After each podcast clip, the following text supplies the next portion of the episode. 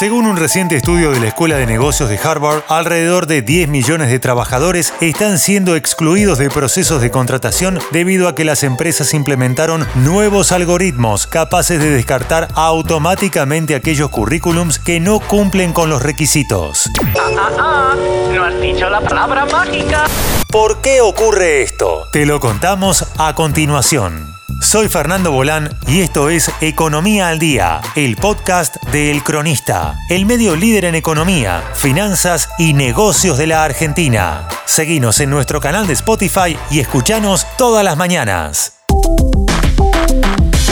De acuerdo a la investigación realizada por la Universidad de Harvard, las empresas están cada vez más desesperadas por contratar personal, pero estas tecnologías ponen en riesgo el crecimiento y su competitividad, ya que esconden el talento disponible en el mercado. En esta línea, la prestigiosa Universidad de los Estados Unidos acuñó un nuevo término y lo considera un fenómeno. Aquellos postulantes que quedaron tapados por los algoritmos son llamados trabajadores ocultos, debido a que su perfil permanece encubierto para para las empresas a pesar de tener las habilidades y el talento necesario. La ironía de que las empresas se quejen constantemente de su incapacidad para encontrar talento mientras quedan millones al margen de la población activa nos llevó a buscar una explicación. ¡Qué ironía! Dicen los autores Joseph B. Fuller, profesor en la Escuela de Negocios de Harvard, y Manjari Raman, director del programa e investigador senior de la misma institución. En el estudio también dieron a conocer algunos consejos que todos los trabajadores ocultos deben seguir para ser finalmente visibles para las empresas.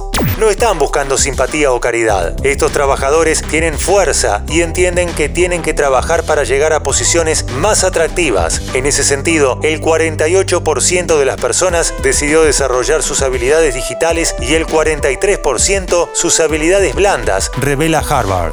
Por tanto, la universidad recomienda a las personas actualizarse de manera constante y aprender nuevas habilidades tecnológicas como también habilidades blandas. ¿Cuáles son las cuatro barreras invisibles que no permiten a las empresas contratar el mejor talento?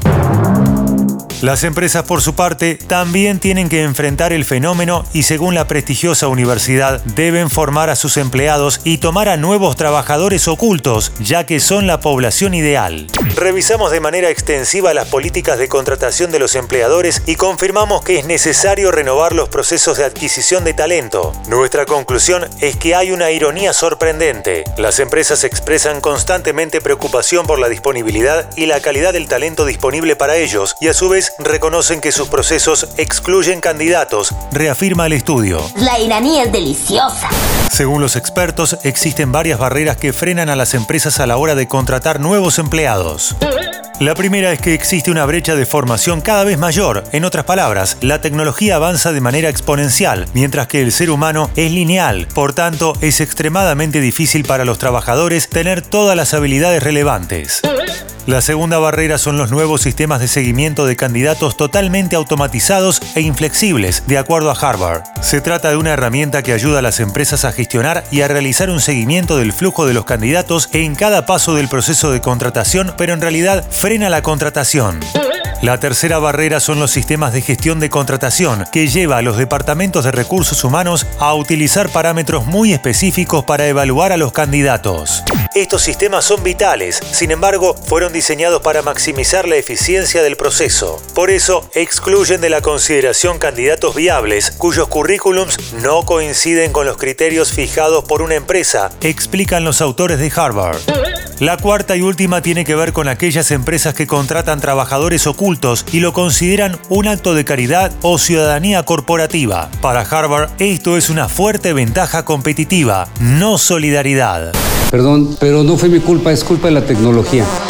Esto fue Economía al Día, el podcast de El Cronista. Seguinos en nuestro canal de Spotify y escuchanos todas las mañanas. Y si te gustó el podcast, podés recomendarlo. Guión Florencia Lendoiro. Coordinación periodística Sebastián de Toma. Producción Rodrigo Martínez y SBP Consultora. Marketing Mariana Susanich. Hasta la próxima.